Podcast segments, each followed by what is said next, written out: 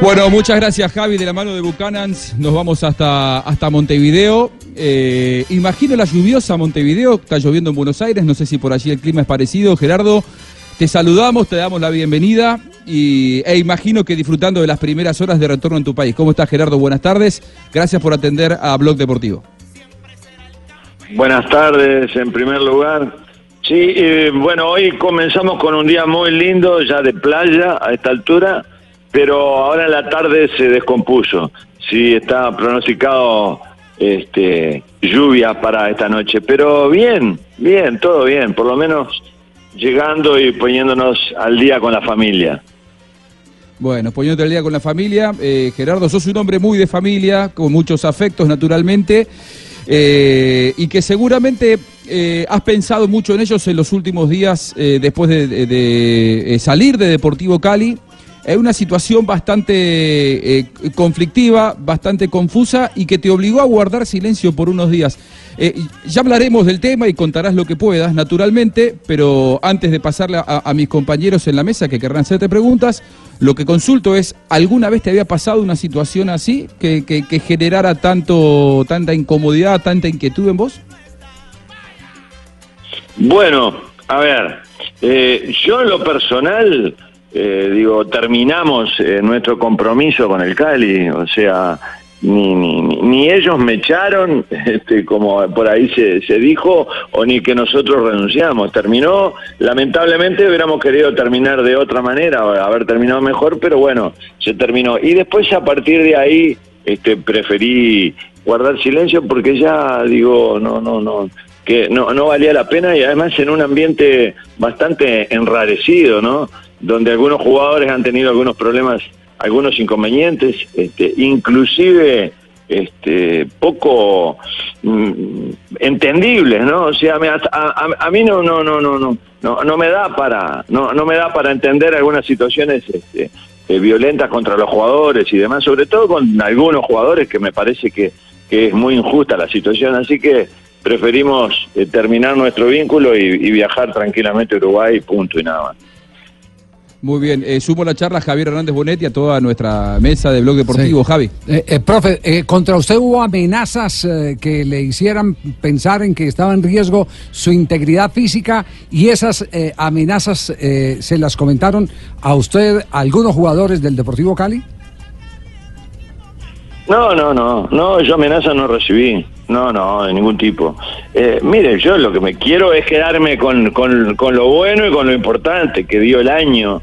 O sea, nosotros trabajamos en todo el año en un buen ambiente, eso que quede claro, con el plantel de jugadores, la dirigencia del club, una dirigencia seria, los funcionarios del club en general, tuvimos un muy buen ambiente, solo empañado mm, para nosotros en lo, en lo particular con la pérdida de, de Liber Vespa, que era mi asistente, un muchacho joven que recién estaba comenzando su carrera como entrenador y que lamentablemente perdió la vida ahí en el correr del año. Eso fue lo que realmente empañó. Y después sobre el final, bueno, este, algunas cuestiones que pasaron, sobre todo con algunos jugadores, que a mí, este, la verdad que sí me preocupó bastante porque a mí me parece que hay chicos ahí que son hechos en el club y que son excelentísimos jugadores y muy buenos profesionales que yo creo que de ninguna manera merecen este, algún tipo de eh, algún tipo de amenaza, algún tipo de, situaciones que han tenido que vivir, como por ejemplo como Nicolás Benedetti. A mí me parece que eso es una, es una barbaridad. Entonces, este, son cuestiones que pasaron ahí sobre el final, lamentablemente. Sí, eh, pero cree que es un mal que ya está arraigado en el fútbol colombiano, el, que eh, se tomen eh, de parte de las barras, y no hablo del Deportivo Cali, sino porque asuntos similares se han presentado en otros equipos, en el mismo América, etcétera. ¿Cree que ese, ese, ese es un mal síntoma hacia el futuro? Ah, yo creo que sí, no tengo ninguna duda. Y el problema, el problema, a mí me parece que está, está bastante complejo eh, en cuanto a su a su normalidad, porque una cosa es educar y otra es reeducar, y acá lo que hay que hacer es reeducar, porque cuando usted agarra a un chico, eh, como en toda familia, un niño, y lo educa desde abajo, por lo menos lo va a tratar de eh, llevar de la mejor manera. El tema es cuando está mal educado, reeducar es muy difícil. Entonces, Yo creo que la cuestión pasa por ahí. Este, eh, hay que tener un poco más de paciencia. A mí me parece que el, fútbol hay que entender que hay que está, está hecho para ganar y está hecho para perder. Y yo pienso, yo pienso que... Hola. No, qué pena, profe, siga, qué pena. No, yo pienso que para aprender a ganar, primero hay que aprender a perder. Si usted no sabe perder, nunca va a aprender a ganar. Eso es lo que a mí me parece, porque es la ley de la vida. Entonces, si no tenemos un poquito de paciencia, cuando nos tocan algunos resultados que no son los mejores, me parece que la cosa no va bien por ahí. Sí, profe, yo le pregunto desde Cali y es un tema que siempre hemos venido tocando a lo largo del programa y es por qué tanta inestabilidad de los técnicos del Deportivo Cali y es que no duran más de un año en el banquillo técnico y es algo que llama mucho la atención porque usted por lo menos en el primer semestre hizo las cosas bien y bueno, ya en este segundo semestre sí no se le dieron las cosas, pero ¿qué puede pasar a la interna del Deportivo Cali que los técnicos no duran? Mire, Ahí hay, evidentemente que hay, hay un problema de, poca paciencia, eso está más que claro. Pero yo no me puedo quejar de eso. Yo llegué con mi contrato y me fui cuando terminó mi contrato.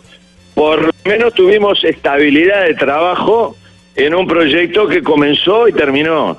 El año, el año anterior, y acá sí viene un ejemplo que a mí me gustaría que se tome en cuenta, el año anterior, lamentablemente, para mis colegas y para el club también, Hubo tres entrenadores en Deportivo Cali.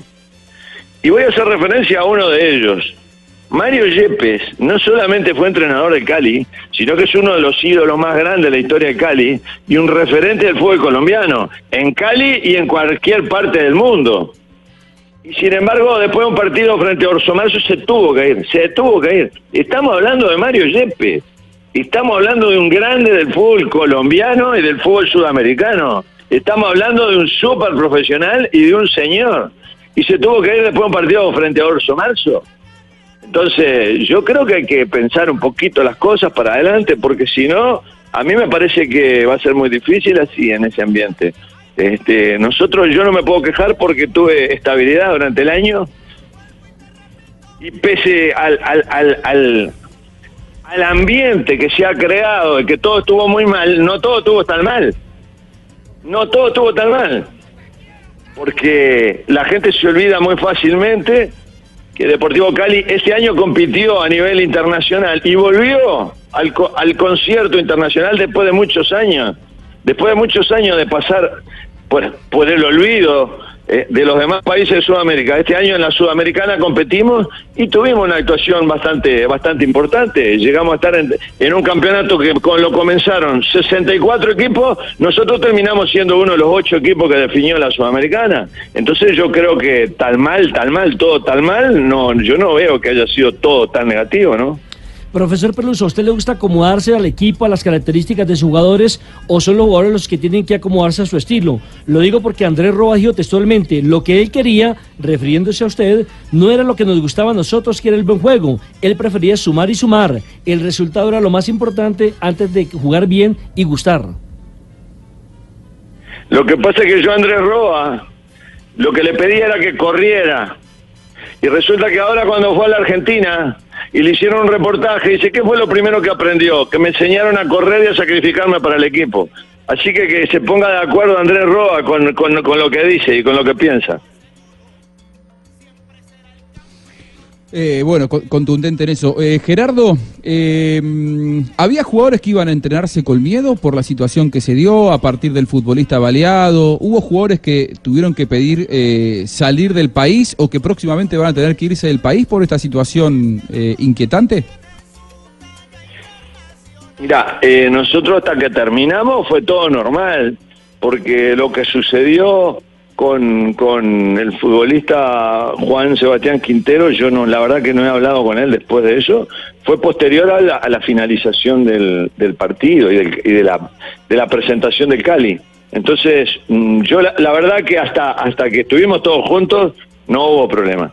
Ahora, lo que sí, por ejemplo, yo te hago referencia a un chico como Nicolás Benedetti, eh, que tenga que tomar precauciones Nicolás Benedetti, siendo un jugador de 21 años hecho en el club, este A mí me parece, me parece que es una cuestión para pensarla un poquito y para que la gente eh, haga un llamado a la cordura, porque además te voy a decir algo relacionado con Nicolás Benedetti, con el cual se, pienso que se han ensañado en la, en la, en la crítica, lo mismo que eh, nosotros como cuerpo técnico en, en cuanto a Nicolás Benedetti, pero nadie dice pero nadie dice, yo todavía no he escuchado a nadie decir que Nicolás Benedetti es goleador de la Copa Sudamericana. ¿Sabes cuántos jugadores en la historia del Deportivo Cali fueron goleadores de un torneo internacional? ¿Ustedes saben ese, tienen ese dato? No, no. ¿Cuál es? Nunca. Nunca Deportivo Cali tuvo un jugador, y eso que ha tenido grandísimos delanteros, ¿no? Nunca tuvo un jugador que fuera goleador de un torneo internacional. Hoy lo tiene. Se llama Nicolás Benedetti, tiene 21 años, es un chico con unas grandísimas condiciones que está en un proceso de maduración. Está en un proceso de maduración. Y en ese proceso de maduración he sabido que hay altibajos, porque es por motivos de la edad, es, por motivos de la, eh, de la superación del futbolista, de los inconvenientes que van surgiendo y demás. Y y todavía no ha madurado. Entonces, yo digo, ¿y cómo? ¿Y eso no lo resalta nadie? ¿Y eso no, lo, no, no se toma en cuenta? ¿Eso no es un logro? No sé, pregunto. Sin duda alguna. Sí, sí, sí. En eso, tiene, tiene eh, mucho de verdad eh, que a veces el resultado global de una campaña, termina opacando claro, termina escondiendo cosas tan eh, valiosas. como, como, la, de este, eh, este jugador Nicolás Benedetti. Tiene cinco goles. Tiene, cinco goles. No, pero además yo quería hablar un poquitico del tema de Benedetti. Benedetti, cuando usted llegó, Benedetti estaba pasado de kilos. Usted lo pone en forma y le da una característica de juego acompañando siempre desde atrás. Eh, y, y queda siempre la pregunta si Benedetti es 10, es 8, es media, punta, ¿qué es Benedetti? Benedetti es muy simple, es un creativo que termina termina jugando como delantero porque sus características sí lo dicen. Nosotros lo ubicamos y no le dimos número en la camiseta por las dudas, jugaba creo que con el 21. Nosotros lo pusimos con libertades de mitad de cancha hacia arriba, creativo él jugaba donde para mí tiene que jugar. Para mí es un creativo, es un jugador que, que juega muy bien, que tiene buena técnica y que llega al gol. Nosotros lo pusimos en esa posición, o sea, eh, yo no lo no, no, no, no, lo encasillaría ni en el 8, ni en el 10, ni, ni, ni, ni, en un puesto determinado, porque creo que él puede jugar por derecha, puede jugar por izquierda, pero lógicamente que arrancando desde atrás. Sí, eh, profesor Peluso, eh, usted tiene un título suramericano Copa Suramericana eh, justamente con el cuadro Independiente Santa Fe. 2015. En el 2015. Después viene al Deportivo Cali. En Santa Fe es presionado por los directivos, más no por los hinchas. En Deportivo Cali la presión vino desde afuera. Eh, si su mejor amigo... No, eh, a, ver qué lectura tiene de esto. No, no, no, no. O sea, no digo presión. ¿De cuál presión estamos hablando? Estamos, estamos, por ejemplo, en el caso de Santa Fe, de la intromisión permanente del mayor accionista en aquel entonces, eh, eh, Pastrana, ¿o no? No, yo, no tuve problema ninguno con Pastrana. el único inconveniente que tuvimos en Santa Fe fue que en un momento determinado nosotros no incluimos a, Omar Pérez y, vino la hinchada este, a tomar represalia contra mi persona nada más y en ese mismo momento decidí eh, dejar el equipo, eh, pero no, yo con Pastrana no tuve ningún problema. Bueno, esa, esa, esa, perdón un instantico, perdón, yo, aclaro el tema. Eh, Pastrana es, entre comillas, el socio futbolístico o viceversa de Omar Pérez. Tanto así que a el actual técnico de Independiente Santa Fe le quieren meter otra vez a Omar Pérez en el equipo y ya ha dicho que no, que es su, su compatriota el, el, eh, el, técnico Sanguinetti. Sanguinetti. Exactamente, ha dicho que no, ha dicho que no. Entonces, eh, uno eh, no necesariamente tiene que intervenir directamente, sino que tiene maneras sutiles de hacer valer su poder. Y esa es la característica de Pastrana. Mm, la verdad que no conozco la, esa situación, no podría decirle porque no no no la conozco. Yo la verdad que con Pastrana no, no tuve problemas, trabajé de muy buena manera no, no, no, no tuve. En, Santa Fe yo no tuve problema de ningún tipo, salvo ese problema que ustedes lo, conocen, todos lo saben, y simplemente eso nada más, pero pero yo no puedo decir nada al respecto porque con Pastrana tuve una relación excelente y trabajamos de muy buena manera. Le hago una pregunta, eh, con lo que ha vivido entonces en Independiente Santa Fe y con lo que ha vivido en el Deportivo Cali, a su mejor amigo, colega, mejor amigo, cualquiera que sea, ¿le recomendaría venir al fútbol colombiano? Sí, claro, ¿cómo no? Sí, por supuesto. Sí, por supuesto. Lo que pasa es que nosotros somos entrenadores y el entrenador tiene que estar preparado para todo tipo de situaciones. Lo que pasa que cada vez el entrenador está más solo. Esta no es una cuestión del fútbol colombiano.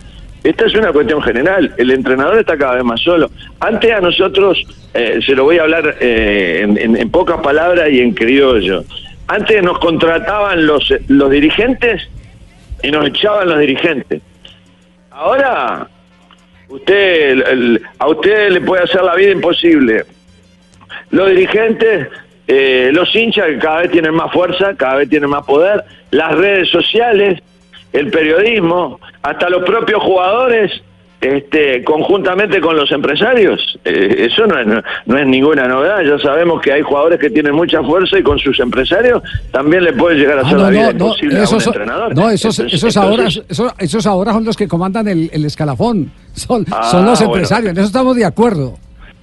Entonces, ¿qué le digo con esto? Que cada vez se ha transformado más peligrosa la, la, la actividad del entrenador en materia de permanencia en sus trabajos, de seguridad laboral y también de su seguridad personal, porque lo que pasa es que hoy eh, la competencia entre el periodismo ya no es más entre periodistas, sino que ahora es contra las redes sociales. Y en una red social cualquier imbécil lo puede insultar a usted y atrás de ese insulto vienen 25 y atrás de esos 25 insultos traen 100 más y cuando quiere acordar es una avalancha.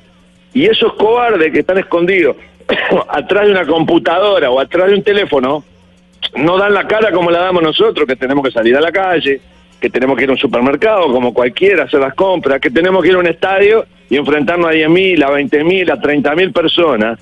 Y es muy fácil crear un ambiente hoy en contra de un entrenador y en contra de los jugadores. Y nosotros los protagonistas somos los que tenemos que dar la cara todo el tiempo. Entonces, yo creo que habría que pensar un poquito más eso defender un poquito más el trabajo y la dignidad, me parece. A mí me parece que vamos por un camino medio complicado. Habló de los periodistas, Gerardo, y ya para ir cerrando, ¿siente que cierto sector de la prensa en Colombia se ensañó con usted en el final? la verdad que no sé porque yo yo no escucho. No, no, no, no, no escucho, no escucho. Escucho, leo y miro lo que a mí me parece que vale eh, yo como como cualquier lector, como como cualquier este aficionado, escucho lo que a mí me parece que tiene nivel, lo que tiene valor, el resto no lo escucho, o sea, no, no, no, no, no, no, la verdad que no, ni, sé ni me interesa, ¿no? o sea, no me quita ni dos minutos de sueño, nada. Gerardo, y recién dijo, le recomendaría a su mejor amigo entrenador que dirija en Colombia. ¿Usted, eh, después de la experiencia de Deportivo Cali, volvería a dirigir en Colombia o se tomaría un tiempito? No, yo había tomado una decisión, ya había tomado una decisión, sea cual sea el, final en materia de resultados y demás, que terminaba mi contrato y me voy a tomar un tiempo sabático, un tiempo de descanso. Eso ya me lo había, o sea, había sido una decisión que la había tomado desde que murió Oliver Vespa, que era mi asistente, mi amigo, fue mi jugador. Fue una situación muy difícil, fue una situación muy dura, ver cómo perdíamos a un muchacho tan joven, lleno de vitalidad, con tanta, con tanta vida por delante, y decidí seguir para terminar mi compromiso con la gente de Deportivo Cali, que fue una gente muy seria, y lo repito una vez más, la dirigencia fue seria, eh, nos dio todas las posibilidades, trabajamos de, la mejor manera, y yo no podía dejar de lado ese compromiso y terminarlo, pero ya era una decisión tomada, o sea, no, no, no, no, no, no trabajar, es que no voy a trabajar, el próximo año no voy a trabajar. Muy bien. ¿Y si sale Colombia en el 2020, vuelve a Colombia? No sé, no sé, no sé. Me voy a tomar este tiempo para, para pensar. Digo, yo no soy un bebé, o sea, tengo, tengo mis años, tengo una carrera, entonces este, me, voy a dedicar al fútbol. Ojo, el fútbol no lo voy a dejar, ¿eh? No voy a dirigir un equipo, que es, que es una cosa, pero hay cosas que a mí me gustan mucho, como la docencia, como tratar de colaborar para tener mejores entrenadores, que en Uruguay estamos en AUDEF, que la Asociación de Entrenadores está abocada a eso, a preparar mejores entrenadores, porque necesitamos, cada vez necesitamos entrenadores más preparados, y yo creo que, bueno, nosotros que ya tenemos unos cuantos años y bastante experiencia en el tema, creo que algo podemos aportar. Entonces, desde ese punto yo quiero trabajar en el próximo año para los futuros entrenadores acá en Uruguay. Seguro, seguro. Abrazo grande, Gerardo. Muchas gracias eh, por, por abrirse a, a los micrófonos de Blog Deportivo. Bueno, muchas gracias a ustedes por la invitación. Muy amables. Hasta pronto. Muy bien, gracias a Gerardo Peluso, el ex técnico del cuadro deportivo Cali.